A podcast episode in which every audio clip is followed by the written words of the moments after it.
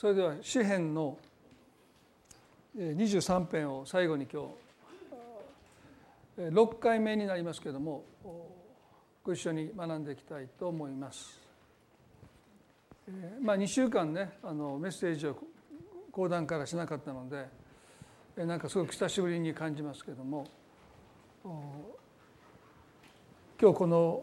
6節支援の23編の6節からお話をしたいと思います。誠に私の命の日の限り慈しみと恵みとが私を追ってくるでしょう。私はいつまでも主の家に住まいましょう。誠に私の命の日の限り慈しみと恵みとが私を追ってくるでしょう。私はいつまでも主の家に住まいましょう。一節から四節までは羊飼いなる神と羊なる私たちの関係。五節では給仕する者と給仕される者の関係。そして六節では家路へと旅をする。旅人の姿が描かれています。まあ、聖書はキリスト者の人生とは旅人のようだと記していますので私たちの地上の歩みはいつの日か主の家へと続いていきますね。私たちのこの人生の最終地点は聖書は主の家だと書いています。ダビデはいつまでも主の家に住まいましょうと言いました。私たちには帰るべき場所があります。今それぞれがそれぞれの道を歩んでいますけれどもでも行く先は同じですね。私たちには主の家に帰る帰るべき場所があるということ。でここでダビデは私はいつまでも主の家に住まいましょうと語ります。いつまでも。永遠に。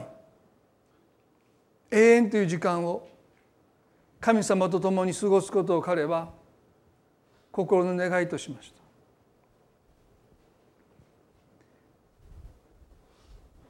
私が小さな頃一つの疑問があったんですね。それは永遠の命っていうものが終わりがない。ずっと命が続いていく。その終わりのない永遠という果てしないというかもう子供の子供ながらによく想像しました。ずっとずっとずっと続いていくその永遠という時間の中で神様と一緒に過ごしたら退屈するんじゃないか。笑った人は一度は考えたことあるかもしれませんね。ずっとですよね。で私結婚カウンセリングをよくしますけども結婚前のカウンセリングですね。でどうして結婚したいと思うんですかって言ったらですね大体のもうほぼ100%お二人はですね一緒にいたいから。もうそこでクスッと笑っちゃうんですね。10年後に同じこと言ってたら私はお二人を尊敬しますと心の中で思いながらですね。もう10年後だって大体ですねなんでこんな早く帰ってきたみたいなですね。帰ってきたら悪いんかみたいなどっかで公園で時間を過ごして家に帰るというですね。まあある人はですね老後が怖いってどうしてですかって。いや主人といつも一緒ってちょっと考えるだけで憂鬱になりますって相談された時があるんです。まあ、どなたかは言いませんけどもね。この中におられるかおられないかも言いませんけども。まあおられませんね。でもまあそういう真剣にまだ若いです。20代の20代かまあ30代の前半ぐらいの人に言われ相談を受けましたね。もう考えるだけで憂鬱です。主人といつも朝から晩までいるなんてはあっておっしゃってたんですね。でもその人も結婚する時はねいつも一緒にいたいからって言いながらですね多分結婚されたと思うんですよね。まあ持って10年。皆さん永遠の時間ですよ。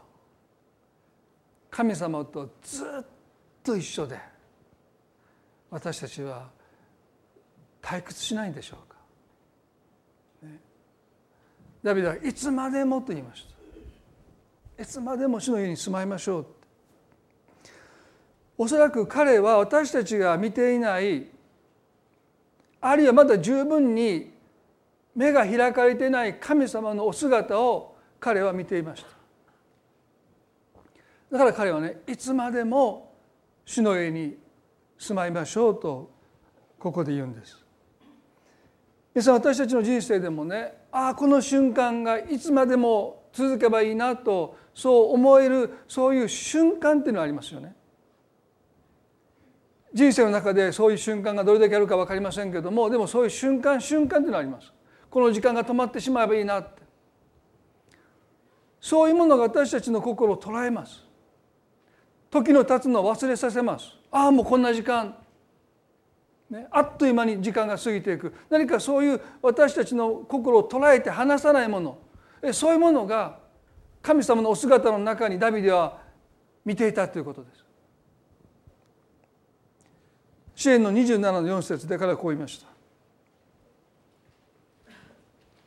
詩篇の27の4節で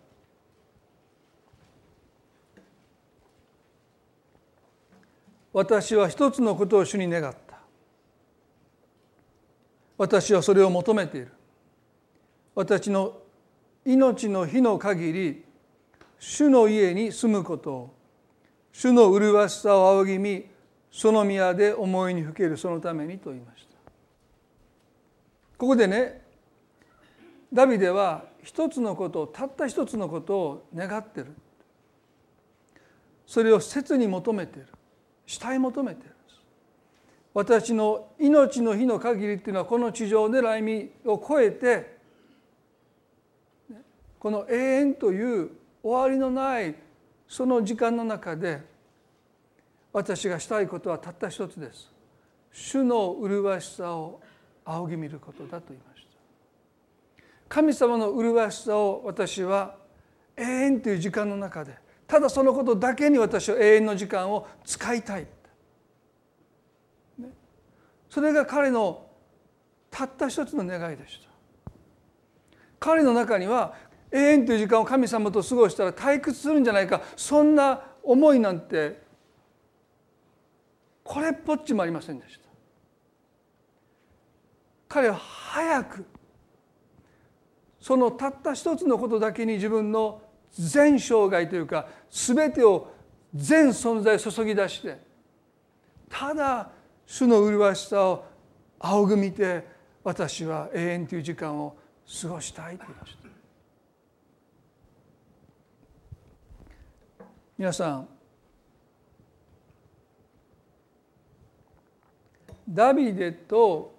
神様との親しさっていうのはですね主の麗しさによって彼の心が捉えられていたということがおそらく最大の理由だと思います。そして願くな私たちもいつまでも主の家に住まいましょうとこのお方とならば永遠にずっと一緒でも私は退屈しない時間を持てそれどころかもっと過ごせば過ごすほどもっとこの方と一緒にいたいという気持ちを私たちの中に湧き上がらせてくるそういう神様の本当のお姿に私たちの目が開かれたい。正直言って少年の頃に私が持った素朴な疑問ですね永遠の命をいただくのは嬉しいけれどもずっと神様と一緒だったらなんかちょっと息苦しいというか堅苦しいというか退屈するんじゃないか何を話していいか分からなくなってくるみたいなね。そういう素朴な疑問が私の中にまだ完全に消え去ったと思わないです。時々思うんです。永遠の時を神様とずっと過ごしたらちょっとしんどいなと。まだどこかで思う自分があるんですね。時々だったらいいけども。これ週に1回だから皆さん礼拝にねこれ毎日だったら皆さんどうですか、ね、賛美だってそんなにね皆さんね。30分は長い思う方いるかも分かんないけどこれ一日中してたら皆さんでもね黙示録で皆さん朝から晩までで黙示録でね夜がないって書いてるんですよ皆さん。夜がないんですよ皆さん。日が暮れたらやれやれと思うその夜が来ないんですよ皆さん。ずっと昼です。ずっと賛美してます。この礼拝で30分長いなと思ってる方はもう皆さん天国行ったらえらいことになりますよ。ずっと神様の方を見て、ね、後ろ振り返ることもなく神様を褒めたたいてるんです。もう私想像したらねちょっと気持ちがちょっとねどうかなもう手が重いな思いながら、ね、一回休憩しようやみたいなですね。それほど私たちの心を引きつけてやまない。過ごせば過ごすほど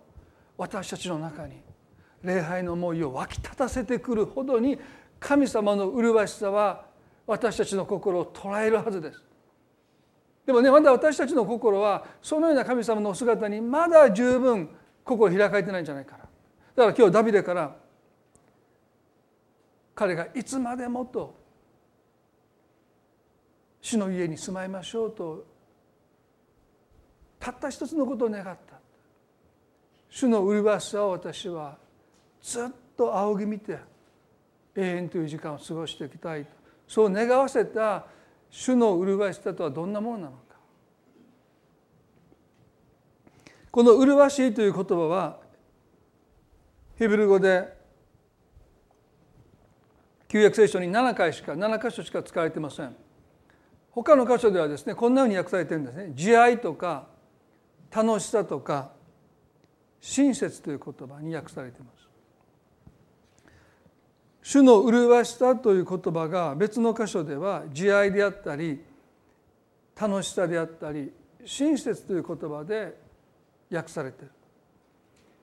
全く共通点がないように思いますね。でもこの麗しさということが慈愛であるとか楽しさであるとか親切という言葉で訳されているということは一つのことを私たちは導き出せると思うんですけどもそれは神様の麗しさ神様の美しさっていうのは決してこの自己満足的なものではないということです。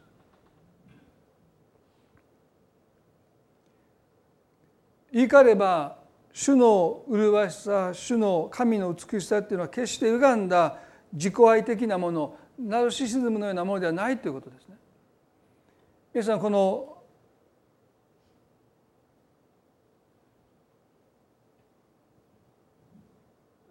ナルシズムというのはギリシャの神話でですね美少年のナルキストスという人がですね水面に映った水の中にですね自分の姿が映るわけでしょその姿あまりにも美しいので彼はその水面に映った自分の姿に見とれてしまってじっとその姿を見ていてだんだんだんだんその美しさに吸い込まれていって彼は食事をしなくなって最終的には衰弱してしまうんですね。でこの神話から自己愛的なものナルシズムという言葉が生まれて要は自分に見とれてしまう、まあ、私よくジム行くんですけどジム行ったらそんな男の人多いんですね。鏡の前でじっと自分の筋肉を見てるんです。僕のジム行ってねそれがもういつも嫌なんです。もうじっとこうやってもうどいろんな角度から自分の体そんな僕からしたらどうでもいい。そんなもうもうおっちゃんでもそうですよ。これは20代ぐらいの人が言ってたらまだいいけどもう60代70代でもじっと自分の体の 後ろから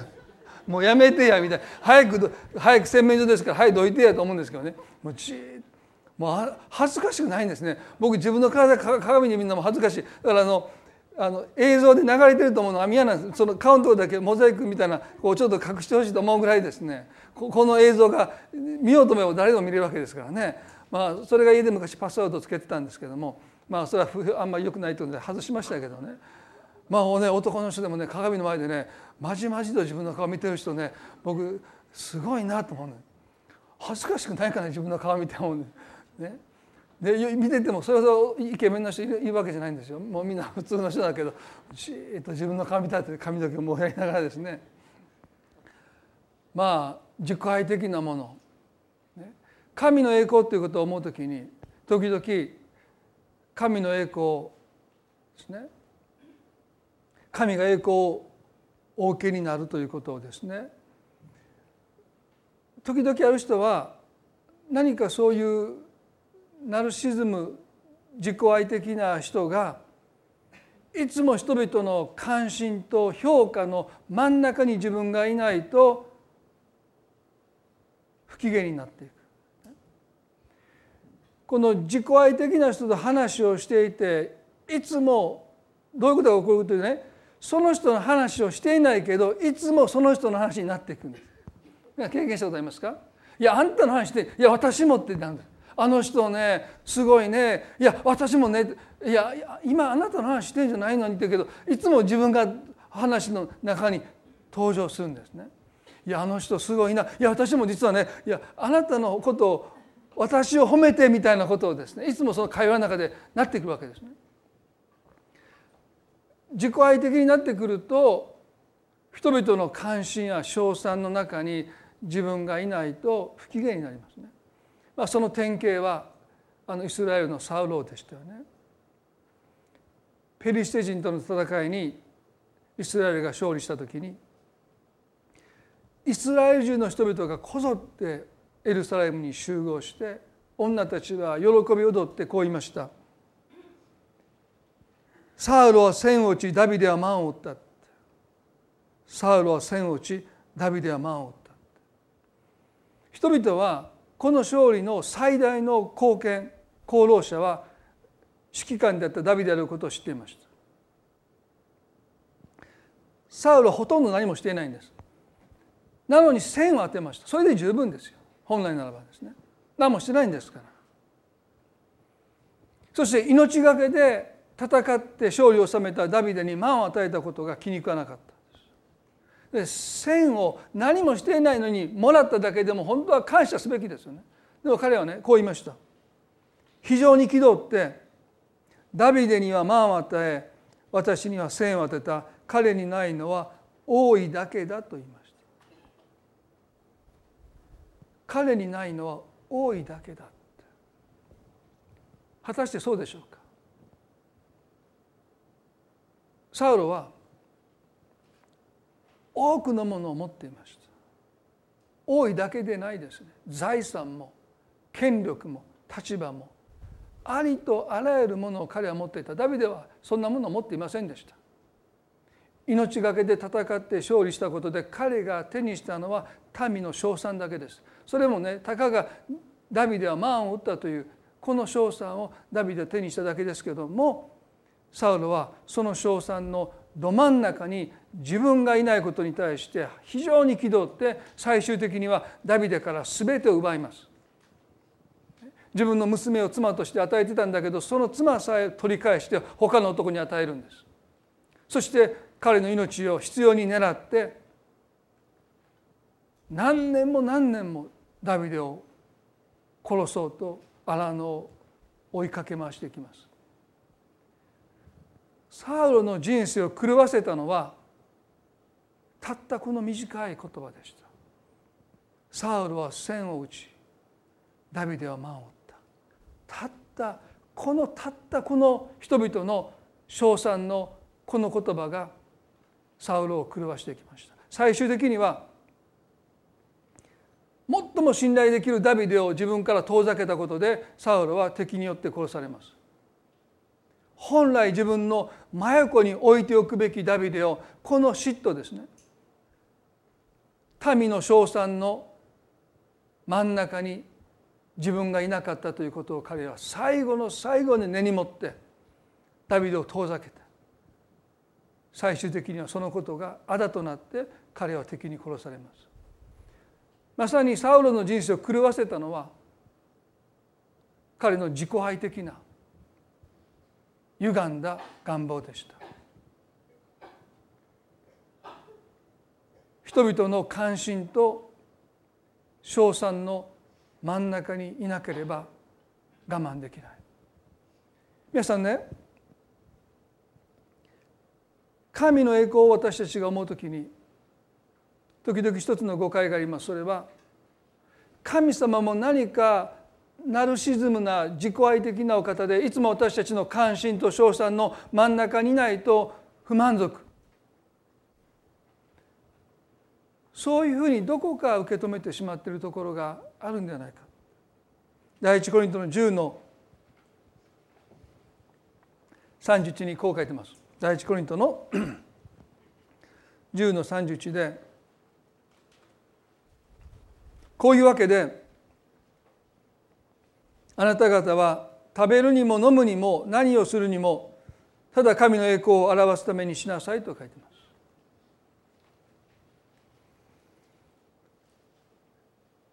あなた方は食べるにも飲むにも何をするにもただ神の栄光を表すためにしなさいと。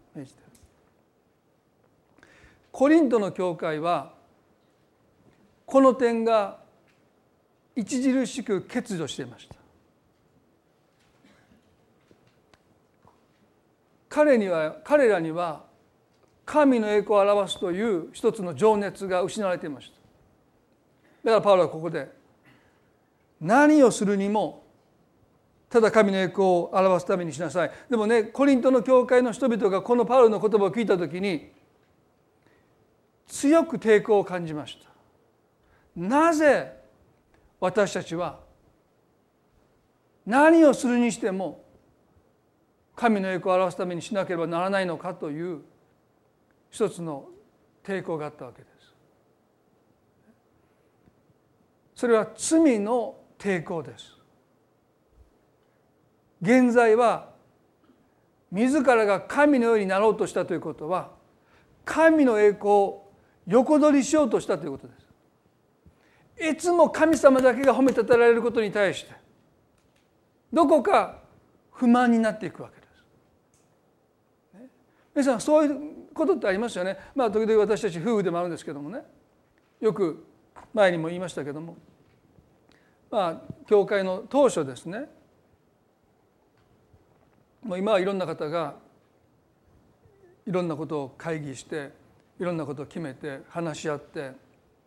もうその会議にもほとんど私呼んでもらえないんですね。もうまあそれは見牧していることの幸いでしたけどももういないんですからね。皆さんがお話をしていろんなことをお決めになってね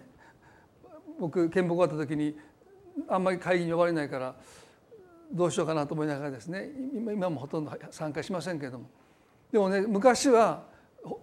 そうやって決めてくださる人があんまりいなかったので、まあ、僕と家内がいろんなことを話してですねこうしようああしようって。で彼女がですねこうしたらってよく、まあ、牧師の娘ですからもう僕よりもはるかにその教会生活が長い、まあ、私も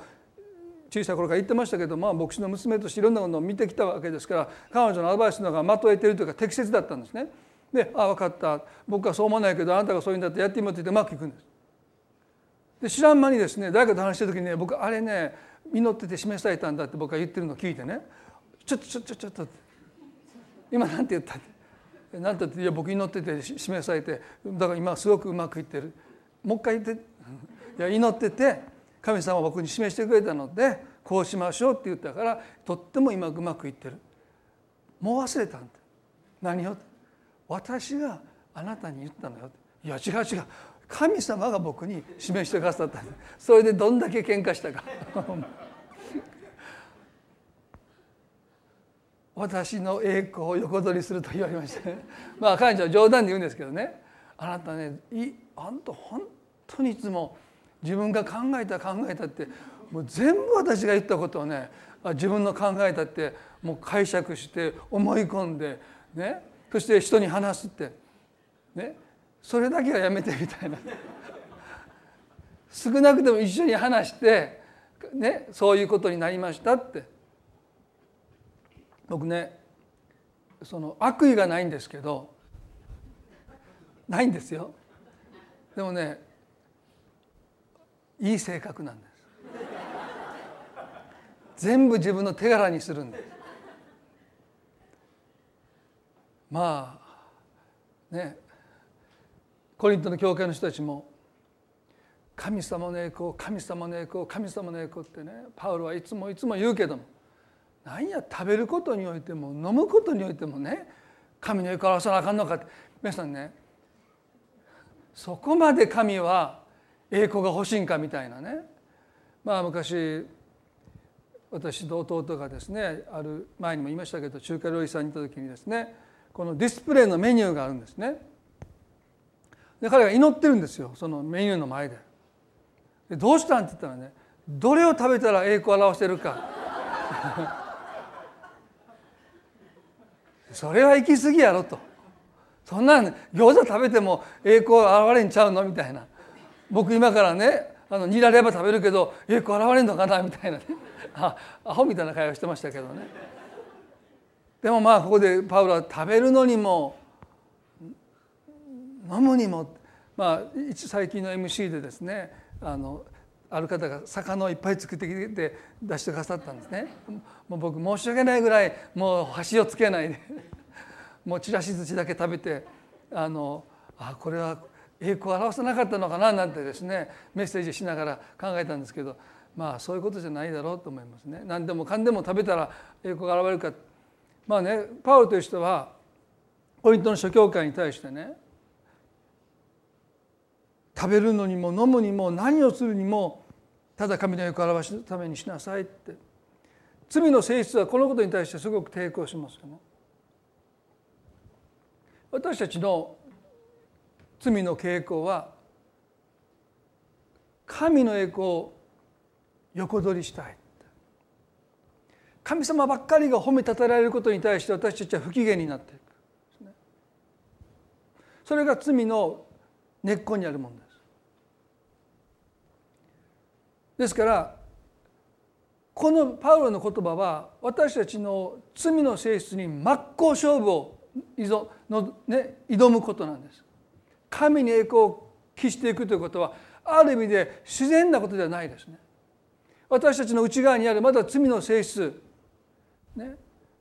人々の関心と称賛のど真ん中に私がいたいその栄光を私が受けたい。だからイエスが対決した当時の宗教家たちはみんなそういう人たちですよ。大通りで大きな声で彼らはお祈りをします。みんなが聞こえるような自分たちがどれほど経験なのか彼らはいちいちそれを大きな声で祈ることを通して人々の関心と称賛の真ん中にいようとしました。でもイエスはね祈る時にあなたは隠れたところで祈りなさい。隠れたところに行って。断食をする時にはどうか人に知られないようにしなさい。でも時々私たちは逆のことをしますね。今日断食してたとします。そしたらお昼に残らないで帰るべきですけど残るんです。あれ？あなた今日どうして食べないの？いやちょっと今日は食べないんですどうして？いやいや今日は食べない。え何かあったんいやいや何もないけど今日は食べない。えそんな心配どうして？どうして？あんまりにもしつこく聞くから言うけどね。今日は断食してんの。今日断食今日3日目なんです他の人に言わんといてねと見ながらですねもう大きな声でもう聞こえるようにもうみんな「あの人断食した。今日3日目や道理でなんかやつらやつれた顔してはるわ」みたいな。聖書はねあんたが断食する時に油塗りなさいって。テカテカで。どうしたん？肌の艶がいいねって。そういうふうにあえてしなさいってイエス様おっしゃるそれは私たちの罪の性質と真っ向勝負ですね。隠れたところにいなさい。断食する時には顔に油を塗りなさい。栄光あなたが受けないように受けないようにそして全ての栄光をできるだけ神に返してきなさいということが聖書の教えですね。でもそれは私たちにとってそんな自然なことないし私はそういうことに対して抵抗します。どっかで栄光私たち受けたいと思うんです。ここでねパウロが食べるにも飲むにも何をするにもただ神の栄光を表しなさい少し余談になりますけれども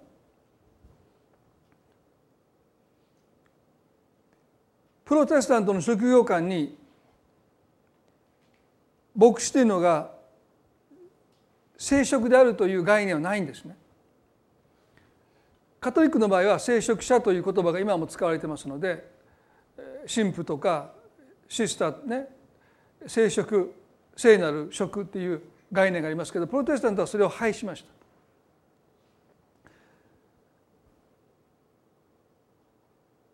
牧師の職にふさわしく生きるという意味でそれを清い職だとそういうふうに理解することは必要だと思いますけれどもこの世の仕事が俗なるものとして牧師の職が上に行くという意味では反対ですよね。でルターという人は世俗的な仕事を神に召された天職に引き上げた点において彼はこの資本主義の土台を作ったと言われますよね神学的な。でそれまでの職業観というのはできるだけ俗なる仕事をしないことが幸いだったんです。だから仕事をするのはこれは俗なることでそういうことに時間を費やすことは最も俗なることだだ清い人はいかに仕事をしないで生きていくのかこれがルターまでの一つのある意味での職業倫理念でしたね。ですからね昔は仕事をしていない人が清い人だったんです。今は逆ですけどね「あんた何してんの?」って朝から晩まで遊んでてみたいなことで怒られますけどね昔はね仕事してない人の方が立派なんです。で仕事をしてる人はダメなんです。あの人朝から晩まで働いてるわって。ね、でもルターはそれを逆にしたんですね。手の働きを持って私たちは神に栄光を期すべきだと彼が言ったんです。だ人々は猛烈に働き始めました。だから今でもそうですねカトリックが主流の国は経済的に貧しいですよね。プロテスタントが主流の国はですね基本的には経済的に豊かでそれは一つはですね職業観が根底で違うからですね。プロテスタントの場合は全ての仕事は清くてまあある意味でよそういう全てではよくない仕事は除いてですよ。私たちが従事する家庭の仕事も含めてですね。基本的にこのような常識的に職業とちゃんとした職業とみなされる全ての職業は神の目に清くて神はその仕事を通してその技を通して栄光を受けになるというこの職業に対する理解がですね資本主義の根底にあるわけですからこの体をこの時間をタレントを資本として私たちは可能な限り尽くして神の栄光を表していくということが本来あるべき姿でしたけど今はそういうことが完全に抜け落ちてますよね。もう神の栄光を表すための資本主義というのはもう存在していないと思いますね。まあでも今いくつかそういう考えはプロ選手がゴールを決めた時にね神に向かって拍手を送るようにっていうふうにアピールするっていうのはどこかまだ神の栄光のために自分のタラント才能を用いていくというそういう考え方はまだ残っていると思います。ここでルターの1500年も前にパウロは何をするにしてもただ神の栄光を表すためにしなさいと教えています。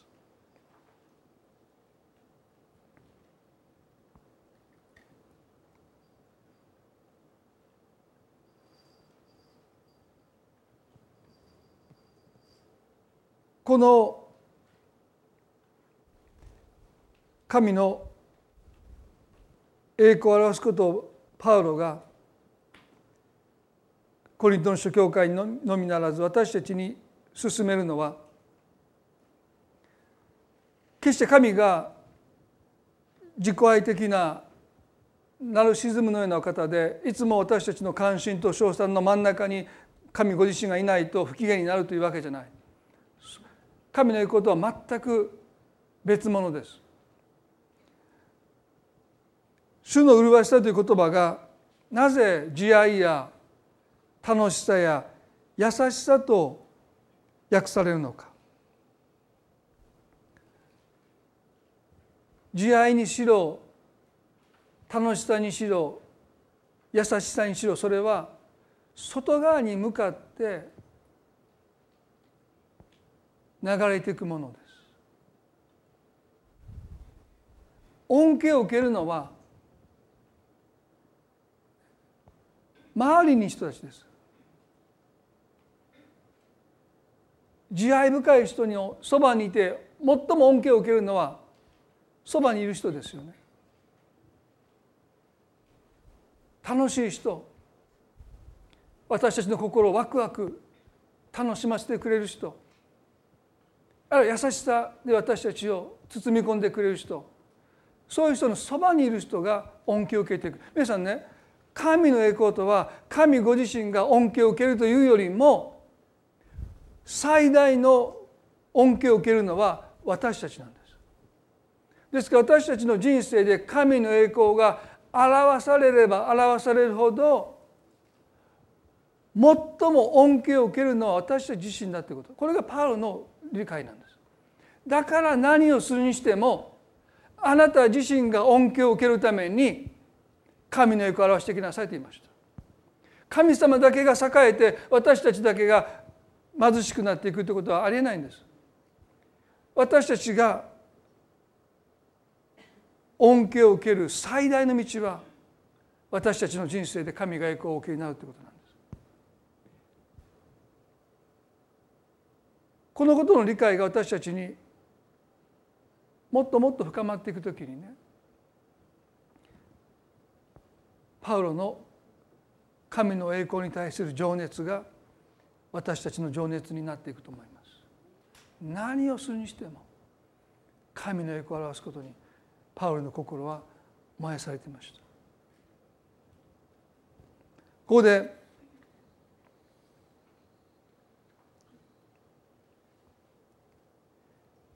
もう一度ダビデのこの主の麗しさというこの麗しさそのものに少し目を最後に目を留めたいと思いますけれども主の麗しさ神の栄光神の美しさとも言っていいか分かりません。ダビデの心を捉えた神様のお姿。それは神の美しさでした。神への礼拝とは本来神の偉大さに捧げられるというよりも神の美しさに捧げられるものであったと思います。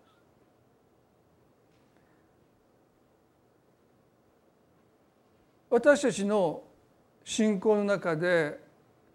回復していかなければならない神の姿は神の美しさです。私たちはある意味である程度神の偉大さを私たちは知っています。人生の幾多の試練や困難の中で神様が偉大なお方であることを神様は証ししてくださって私たちは神が偉大であるということを信じていますね。でもね神が美しいお方であること神が美しいお方であることのその真理に私たちの目はどれだけ開かれているでしょうか。ダビデはこう言いました。永遠の時私はたった一つのことを願います。主の麗しさを仰ぎ見てその思いにふけることで私はその時を過ごしたい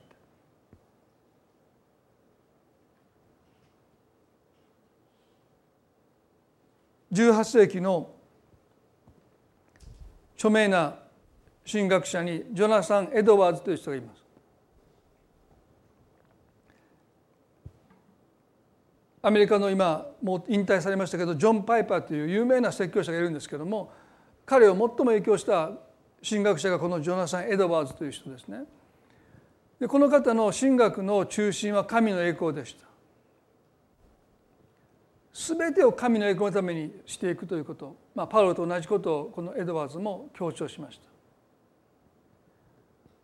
時々伝道が一番だとか愛することが一番だとか、まあ、いろんなことが強調しますけどエドワーズはね神の栄光こそが私たちの生かされている目的だピリオド。で彼は同時に神の美しさについて彼ほど言及した人はいないんです。神様がいかに美しいお方であるのか。彼は書物の中で説教の中で多くを語りました。なぜならば神の栄光の本質は神の美しさであるからです。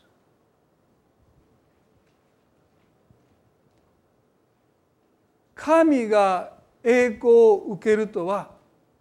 神が美しいお方であると称えられることだと書きました。私たちにとってそうでしょうか？私たちの思いをですね少し広げていきたいです。神様が偉大だから褒めたたえられるそうでしょう。でも栄光の本質は神様が美しいお方だ。私たちが神をなぜ礼拝するのかそれは神が偉大だからだけでなくて神が美しいお方だから。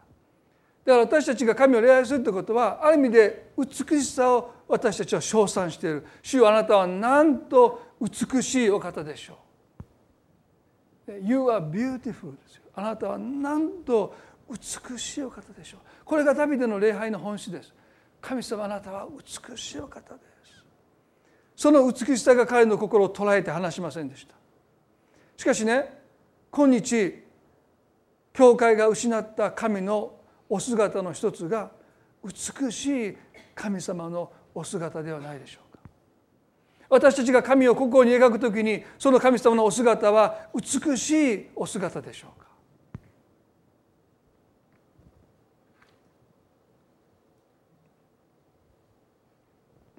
開かなくてもいいですけれども支援の19の1では「天は神の栄光を語り継げ大空は見ての技を告げ知らせる。天は神の栄光を語り継げている」と言いました。皆さん私たちが夜空を見上げる時にそこには自然の美しさが私たちの心を捉えます、まあ、大阪ではもうスモークがあったりもうなかなか星が見えませんけど私ね今でも思い出すのはハワイ島に行ってハワイ島の火山があるんですね。でそこで、えー、キャンプがあったんです。で私は英語までよく分からなかったんですけどもそのキャンプにグレースバイブルの若者のキャンプに行ってそして夜ですねみんなで外に出て地面に仰向けになって寝たんです。でその時の見た星空私ねもう将来忘れないです。空一面星ってこんなにいっぱいあったのか。私にとって星空ってね1個か2つだけ。星って。天には星が1つか2つしかないと大阪で育ってたら思いますよね。ほとんど見えないんですから。その時にねびっくりしました。星ってこんなに夜空に散りばめられてるのかっていうのはもう私ね感動したんです。そしてね手を伸ばせばつかめるようでした。でみんなで手を伸ばしたんですもうすっごく輝きがねだからもうハワイ島のあの火山の何火山か忘れましたけども中腹のですねキャンプ場ですから標高も高かったし空気が澄んでてその天体有名なですねその観察所もあるような場所ですからもう本当にねあの星空まあもう一つはタイに行った時にですね、えー、チェンマイチェンライかなに行った時に夜空を見上げた時にもうタイもまだまだその工場がそこはなくてですねもう田畑が広がっているようなところで、ね、もう空を見上げた時の星の数にもう私本当に感動しました。天は神の栄光を語り継げて書いてます。天が語り継げる神の栄光とは神の美しさです。なんて美しいんだろう私たちの心を捉えます。でこの美しさということを私たちは時々はっきり定義してないんですけれどもエドワーズが言った美しさとはねプロポーションということを彼は言うんです。プロポーションというのはね配分というか絶妙な配置配色という意味です。皆さんね自然を見て私たちは何に感動するかというとあまりにもいろんな色が、ね、あまりにも絶妙に配置配色されてるその見事さにまさにそこに神の御手の技を私たちは感じるからです。なぜ人々は自然を崇拝するんですか？その自然が持っているバランスです。あまりにも絶妙にいろんなものが人が手のつけない自然を見て私たちが感動するのはねその自然があまりにもバランスよく絶妙に配置されているその配色に私は感動する秋になるとこのすぐ裏山もですね紅葉にこの山が染まっていく時に私いつもねここに来る車の途中でですねもう感動するんですね。ありとあらゆる色が見事なまでに調和してます。不思議ですね。自然を見て私たちが抱かない一つの思いはごちゃごちゃしてないってことです。皆さん自然を見てなんかごちゃごちゃしてるなって思ったことありますか？ものすごいいろんな種類の木々いろんな数えきれないぐらいのもう24色、ね、もう何色のあれを使ってでも描ききれない配色だけど全くもって自然を見て私たちが思わない抱かない感情はなんて雑だなごちゃごちゃしてんだと思わない不思議ですよ。私たちがね絵を描いて皆さんねいろんな色を使ってみてください。絵の師匠から言われることはね色使いすぎもうごちゃごちゃしてるんです私ねすごくショックなことがあるんですけどもジェリーさんって私のメンターが初めて日本に来た時ね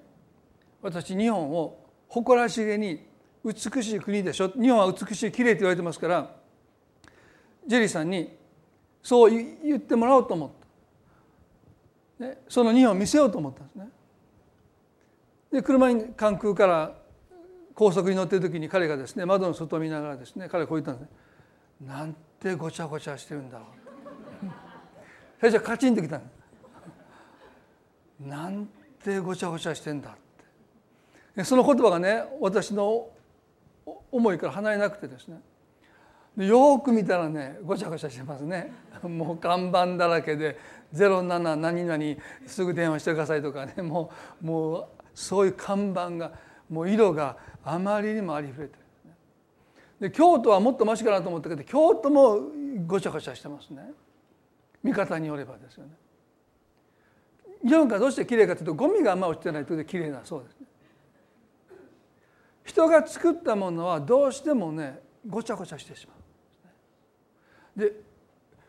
美しさの対極になるのがこのごちゃごちゃしてるところです。神の創造の技自然を見ると私たちはそれがねありとあらゆる色ありとあらゆる種類のね木々がそこに詰め込まれるように生い茂ってても全くその思い抱かない。それどころかなんて調和してるんだろう。そのパーフェクトなプロポーションです。調和に私たちは感動しこれは人では絶対できない。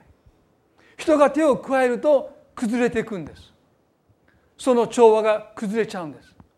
自然破壊ってそういうことですね。神が御手の技で組み合わされた完璧なバランスを人は崩していってしまう。そしてそれが最も崩れたのは人間です。神は人をご自身の見姿に似るものとして創造されたと書いてますね。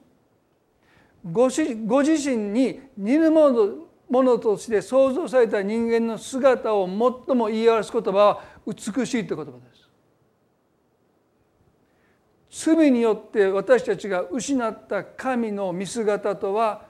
美しさでした麗しさでしたそれはね綺麗って意味じゃないんです、ね、罪を犯したからきれくなくなっていく。そしたらきれい人が心清い人がそうじゃないです。反対の場合がありますよね。必ずしも言い切れないけども。そういうことじゃないですね。美しさの意味はバランスです。調和です。神の見ての技を見て取れるほどの調和です。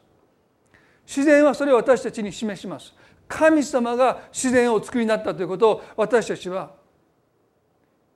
否定しがたい感動を持って。私たちは認めざるを得ない。でもねそれを最も神の栄光を最も表すために作られたのが人間であるはずなのに私たちが罪を犯した結果私たちは神の麗しさを映し出すという本来の働きを私たちは失ってしまった。かろうじて自然が神の美しさを映し出すという働きをかろうじて維持しています。でも人間がその自然に手を加えることでそれも今非常に危うくなってきていますけどでもまだ手つかずの自然に行くと私たちは神の御手を覚えます。かろうじて。でもね本来は私たちこそが神の御手の技神はなんと大いなることをなされたのかと私たちを通して神が褒めたたえられるそれが本来私たちが生かされている目的です。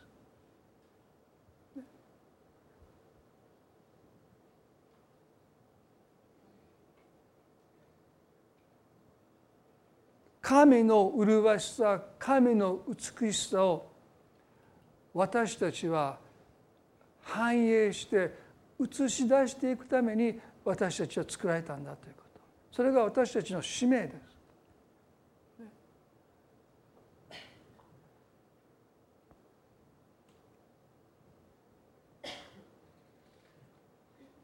しかしその使命は罪によって奪われました。コリントの教会はパウロに言わせればこの世よりもこの世よりもひどいって、美しくないって。ある者は自分の母を自分の妻にしてる世の中の人だってそんなことしない。でもあなた方は平気でそんなことを教会の中にいながらしてるんだって。あなた方は神の美しさを怪我してるんだ。誰もあなた方を見て主の麗しさを叩いていない。時々教会は神の美しさを映し出すどころか神の美しさを踏みにじってしまうようなことをしてしまいますね。この世の中の方がはるかに神の栄光を表している時があるんじゃないか。教会の中で起こる不祥事もそうですね。この世の中の人の方がそんなことしないっていうことが時に教会の中で行われてしまう時に皆さん私たちは神の麗しさを踏みにじってるんだ、ね、私たちの使命は神の麗しさを私たちが鏡のように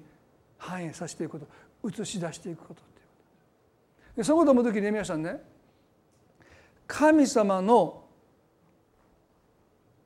なさる物差しは美しいか美しくないかです。それは神が美しいお方だからです。ジョナサン・エドワーズはねこう言ったんですね。美しさこそが神を神とならしめるのです。主権でもなく怒りでもなく恵みでもなく全知でもなく永続性でもなく美しさこそが神の神聖を最も適切に定義するものです。長くなる私たちの神に対する思いが変えられますように美しさこそが神の神聖を最も適切に定義するものですと言いました。神様がどういうお方であるか究極に一言で言うならば美しいお方だ。そのビジョンを私たちはいただきたい。そうじゃないと私たちは生かされている使命を果たせないんです。神の物差しは美しいか美しくないかです。日本では凛という言葉がよく美しさの代わりに使われますけどそういう言葉を使ってもいいと思いますね。凛としたクリスチャンです。成功しているクリスチャンよりも凛としている。その人から何かすがしさが伝わってくる。えそういうものに私たちはなりたいしそういうものに私たちは召されてるんだ。とだから神様の物差しが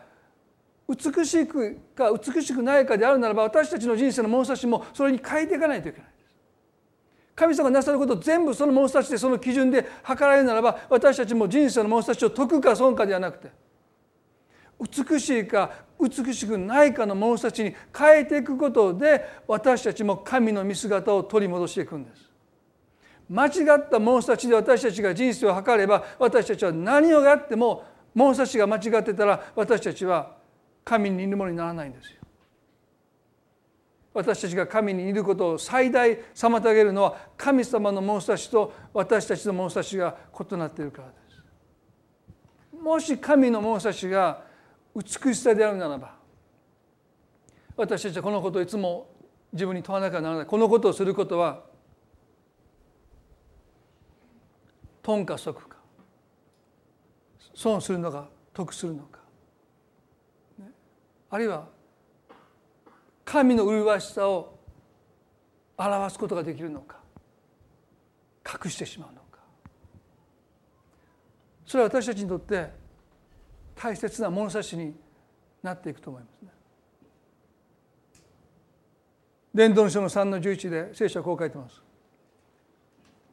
伝道の書の3の11で「神のなさることはすべて時にかなって美しい」と書いてます。なぜ聖書は神のなさることはすべて時にかなって最適だと言わないんでしょうか？なぜ美しいという言葉をここに当てるんでしょうか？それは神の物差しが美しさであるからです。皆さん私たちはこの物差しを持っていないということをね特に神の時を私たちが望む時に私たちはそれが露呈しますね。私たちは神様に祈る時に願う時に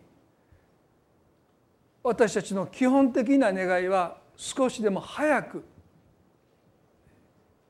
神様がそのことをしてくださることをもう美しさなんてもうどうでもいい。早く今すぐ神様してください。美しいかどうかなんてそんなこと悠長なこと言ってる余裕が私ないんですと私たちはついつい思いがちです。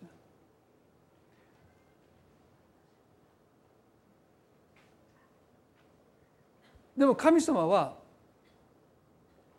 決して合理的にことをなさらないです。そうすることが手っ取り早いから時間の短縮になるから神様はそういうことをなさらない絶対なさらない美しくなければ神はことをなさらないんです皆さんねどうか待ちくたべれる時になんで神様ことをなしてくださらないのか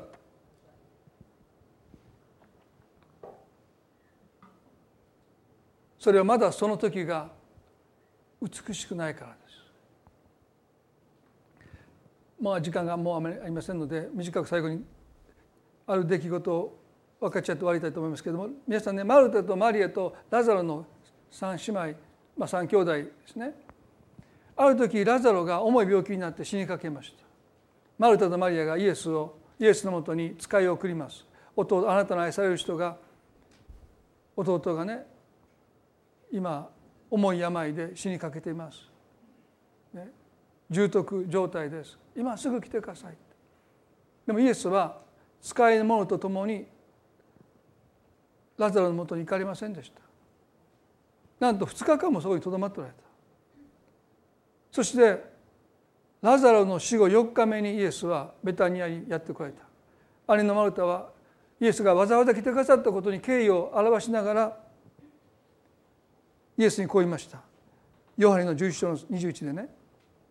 主よもしここにいてくださったなら私の兄弟は死ななかったでしょうに」と言いました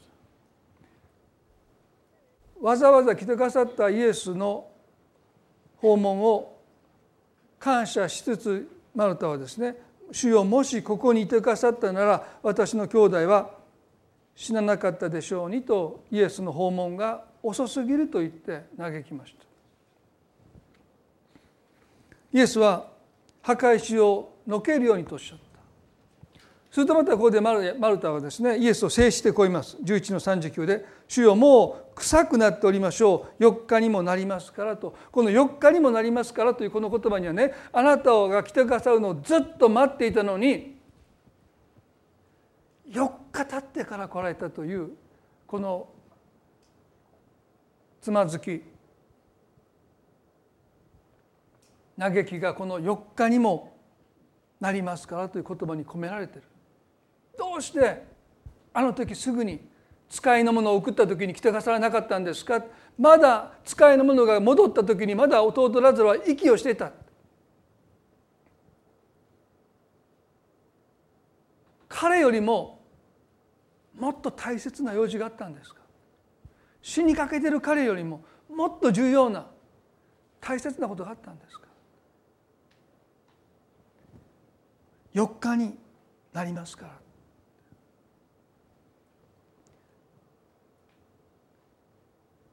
マルタにとってもう遅すぎます。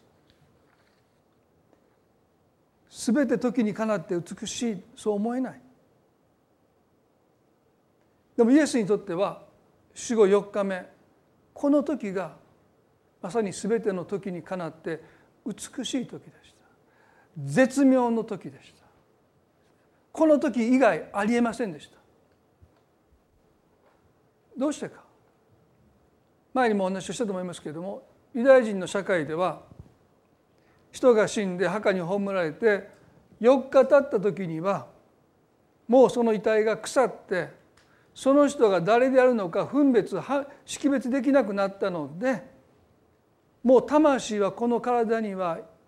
いない。神のもとに帰ったとそう広く信じられていたのが死後4日目です。ね、死後1日目2日目ではまだ判別できます。あラザロだ。弟の面影がまだあると1日目2日目3日目なら何とか識別できる。でも4日目になるともう腐ってこの遺体が弟ラザロであるということはもう分からないだからもう彼はここにいない。彼の魂は神のもとに帰ったんだとそう信じられていたのが4日目でした。イエスはその時を待っておられた。その時に来られた。それはイエスこそが死に打ち勝つ救い主であることを最もユダヤ人に証しするためには息絶え絶えしているもう息が絶えそうになっているそのラザロを癒すだけでは不十分ですね。そして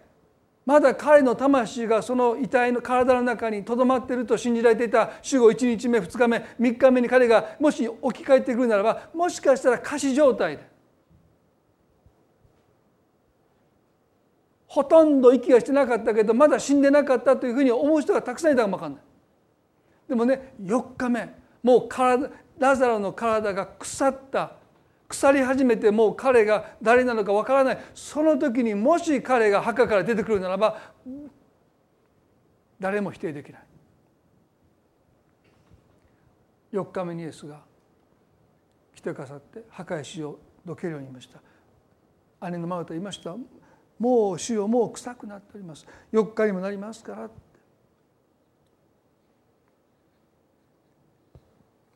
もしあなたが信じるならあなたは神の栄光を見るとおっしゃった。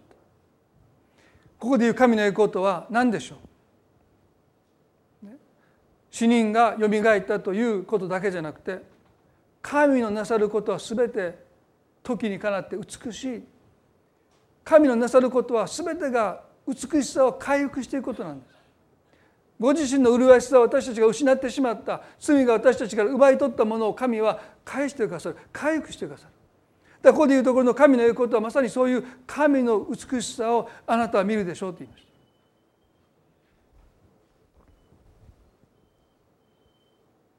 イエスは墓石が取り除けられたその墓に向かって「ラザレを出てきなさい」と言いました。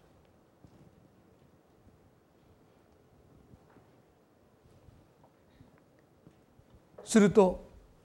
11の44で死んでいた人が手と足と長い布で巻かれたまま出てきた彼の顔は布切れで包まれていた。もう私ねこの箇所皆さんもねぜひね想像してください。想像力豊かに働かせてラザロはですね死んでねそして手と足を長い布で巻かれていたと書いてます。どういうふうに巻かれていたかというとこうこうじゃないですよ。こうです、どうやって歩いていたかもうこうこう。遅いな出てくんのって。こうやってこうやって出てきたんじゃないと思いますよ。ね。こうゆっくりこう。ね。俺出てこい言ったらなかなかあいつ出てけえなみたいな。そんなそりゃそうですよ。まだ巻かれたままですからね。で顔も布で巻かれてるから見えないんですよ。それもホラーの真っ暗な中でですね。彼はおそらくもうボコボコ頭を打ちながらね。出てこい言うた割には誰もあの手引きしてくれないからどこまで出ていってんやみたいなその中をだそれ想像でお任せしますけど私彼の身になって自分が体を巻かれて出てこい言われてもですねそんな誰もほどいてくれないのに出てきてですね。で彼がほらか出ました。ね、皆さんその時のマルタマリア、ね、そして親族町の人たちはねその姿を見てどう思ったでしょう。キャーって叫び声を上げた、ね、悲鳴を上げた人がいたかもしれない。あるいはもうみんながですね息を飲むようにしてですねその光景に釘付けになったかもわかんない。イエスはこう言ったんです。イエスは彼に言われたほどいてやって帰らせなさい。なぜイエスがこのことをおっしゃったのか。誰もラザロに駆け寄っていかない。ずっと彼は手と足を布で巻かれて顔も布切れで巻かれたままずっと立ってるんです。誰も近づいていかないですよ。でも腐ってるんですか臭くなってるんですかもう昨日うちの奥さんがですね友人から魚をもらってきてですね夜それをさばいてるんですね。もうその台所に行く時私も「もうもうやめて」って言いながらですねもうもう早くその生の魚をですね僕の視界からもう隠してと言いながらですねでも今日冷蔵庫開けたらもうそれが入ってたんです。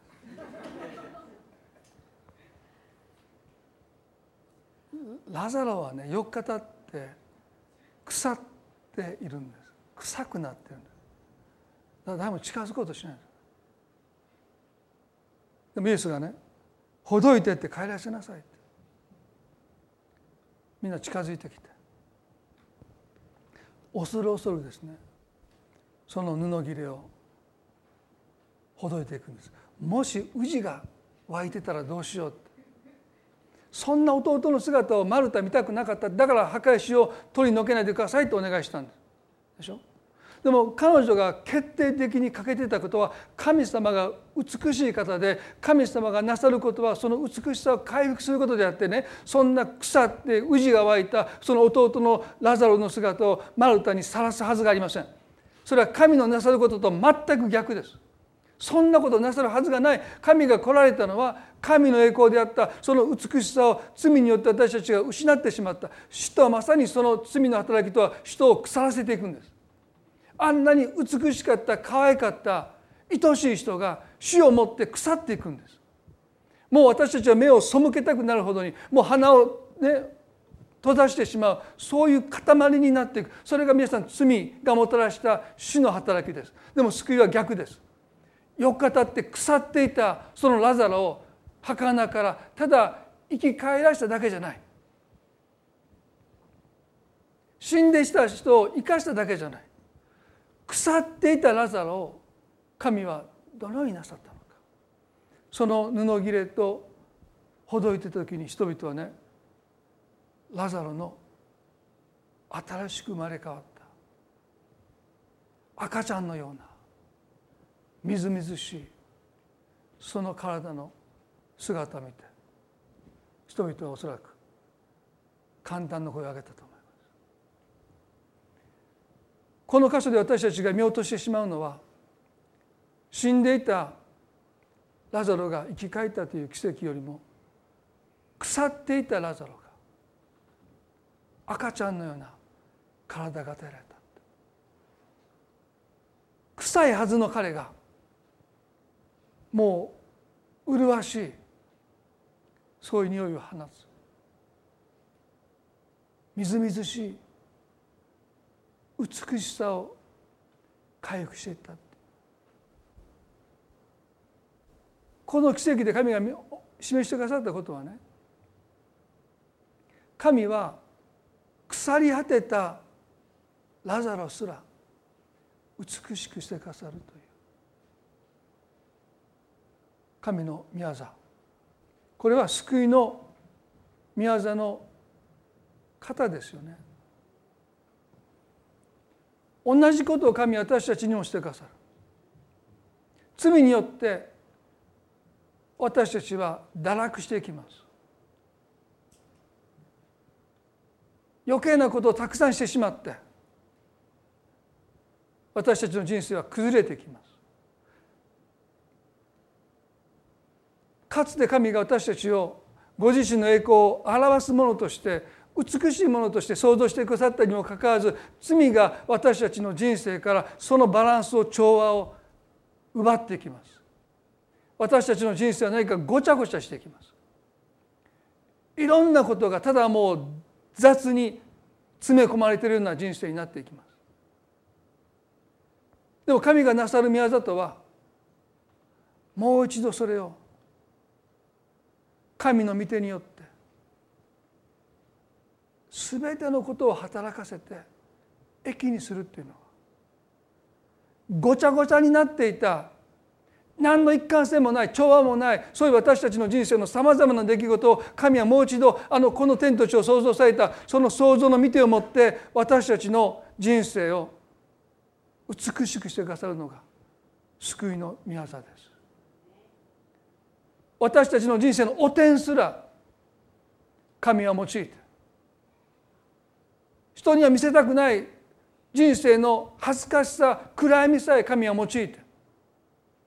誰がどう見たって神の技が私たちの人生を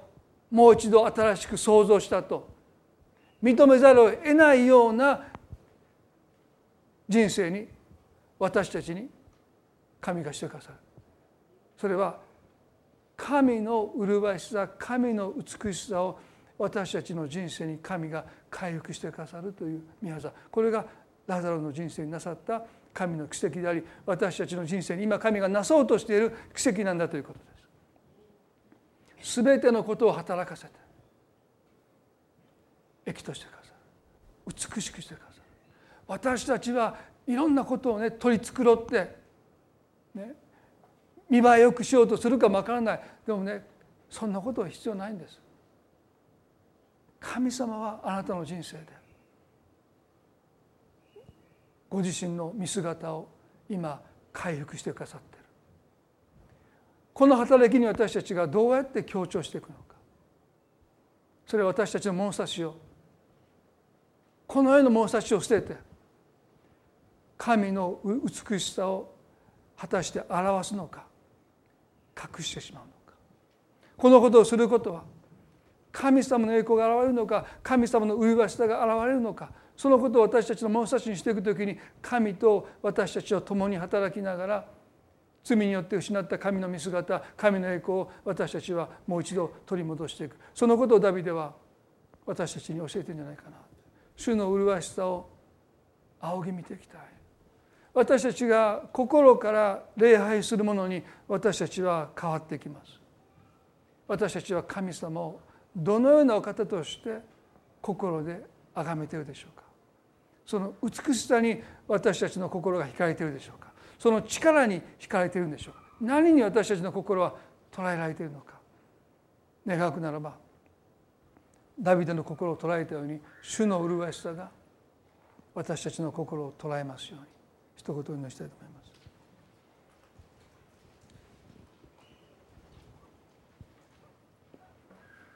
恵み深い天の地の神様。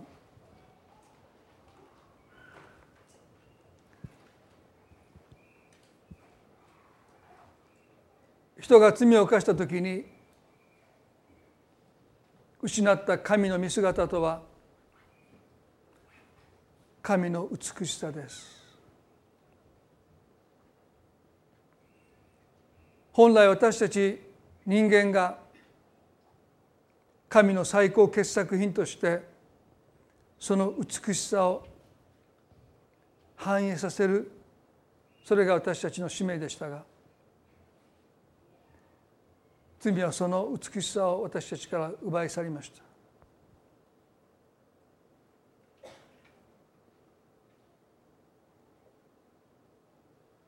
私たちは今日この御言葉を通してもう一度私たちの生かされている使命神の栄光を表していくということは神の美しさを私たちが映し出していくということです。私たちはあなたの麗しさを映し出しているでしょうか。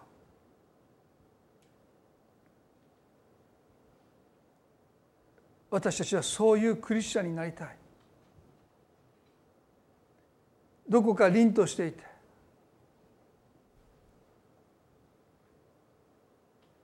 人間的な意味での美しいという意味じゃない。そこには神の見てを認めざるを得ないという。人生のいろんなことを経験しながら。たくさんの失敗を犯しながら。それでいて。神様が全てのことを働かせて益にしていってくださっ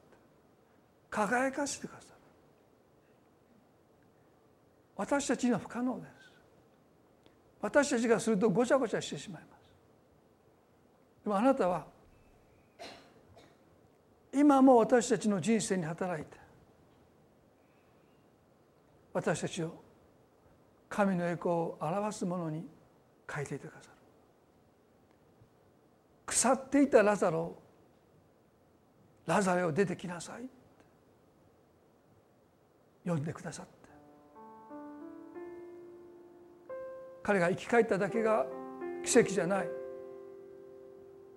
腐っていた体が赤子のようなみずみずしさを持っていました。私たちの人生がたとえどれだけ罪にまみれて汚れてもあなたは私たちの名を読んでくださいます。そして私たちを美しくしてください。それがあなたの願いです。それが救いの目的です。今日あなたの麗しさに私たちの心の目が開かれますように。その麗しさを見てダビデは永遠という時間をただその麗しさを仰ぎ見て過ごしたいと言いました。彼の心を捉えて離しませんでした。どうか主よう。あなたのその真実なお姿に私たちの心が心の目が開かれますように。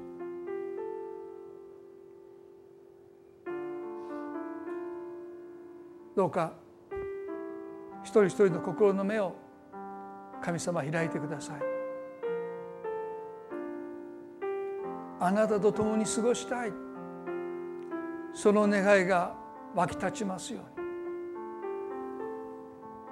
神様今日御言葉を通してあなたが私たち一人一人に大切なことを語ってくださったと信じます。多くの気づきをあなたが与えてくださることを祈ります。どうかこの1週間の歩みを覚えてくださってなおもあなたが私たちに語り続けてくださいますように。私の目を開いてくださいますように。心から祈ります。主よこの礼拝を心から感謝いたします。神様の祝福がどうかお一人一人とまたその家族の一人一人のように等しくありますように。感謝して。私たちの愛する主イエスキリストの皆によってこの祈りを見舞いにお捧げいたします。それでは皆さんどうぞ立ち上がっていただいて賛美を捧げたいと思います。